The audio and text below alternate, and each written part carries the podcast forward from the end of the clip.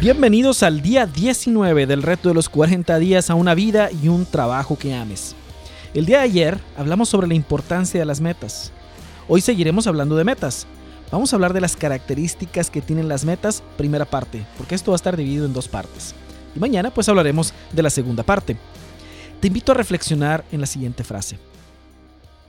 Si quieres ser feliz, fíjate metas que ordenen tus pensamientos, liberen tu potencial e inspiren tus anhelos. Andrew Carnegie. Fijarse metas no es algo fuera de lo común.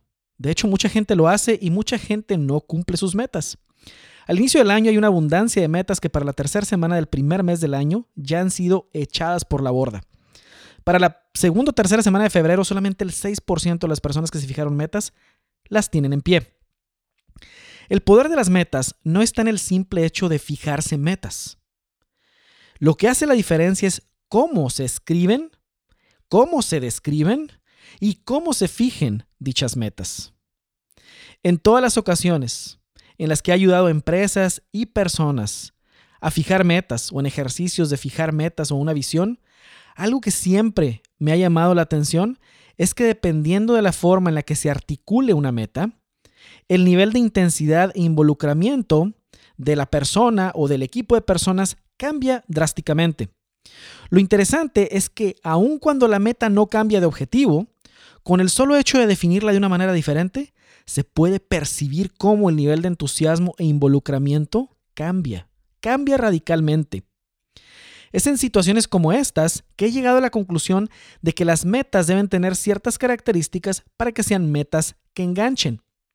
Metas que comprometan no solo el intelecto de las personas, pero también su corazón.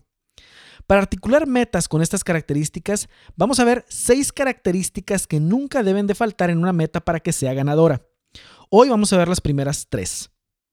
Aquí va la primera característica. La primera característica es que son escritas.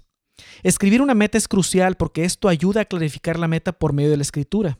Ayuda a vencer la resistencia al involucrar al intelecto. Ayuda a incentivar a la acción porque escribir una meta es el primer paso para lograrla. Porque pasa del nivel imaginario al nivel real. Y por último, ayuda a la motivación porque la meta ha pasado de ese terreno de la imaginación al terreno de la realidad. La segunda característica que tiene es que son específicas. Entre más específica sea una meta, mayor será el enganche, el enfoque, la creatividad y la persistencia que experimentarás en lograrla. La realidad es que las metas ambiguas no inspiran a nadie.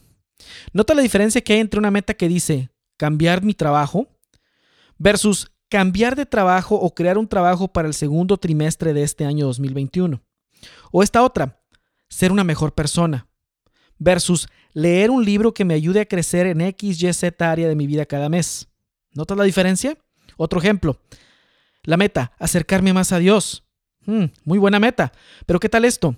Establecer un hábito de oración de 10 a 15 minutos diario, iniciando con la lectura del Evangelio para la tercera semana de marzo del 2021. Hay una gran diferencia entre unas y otras. Entre más específica la meta, más claridad y más combustible para perseverar en ejecutarla. Tercer característica de las metas ganadoras son medibles.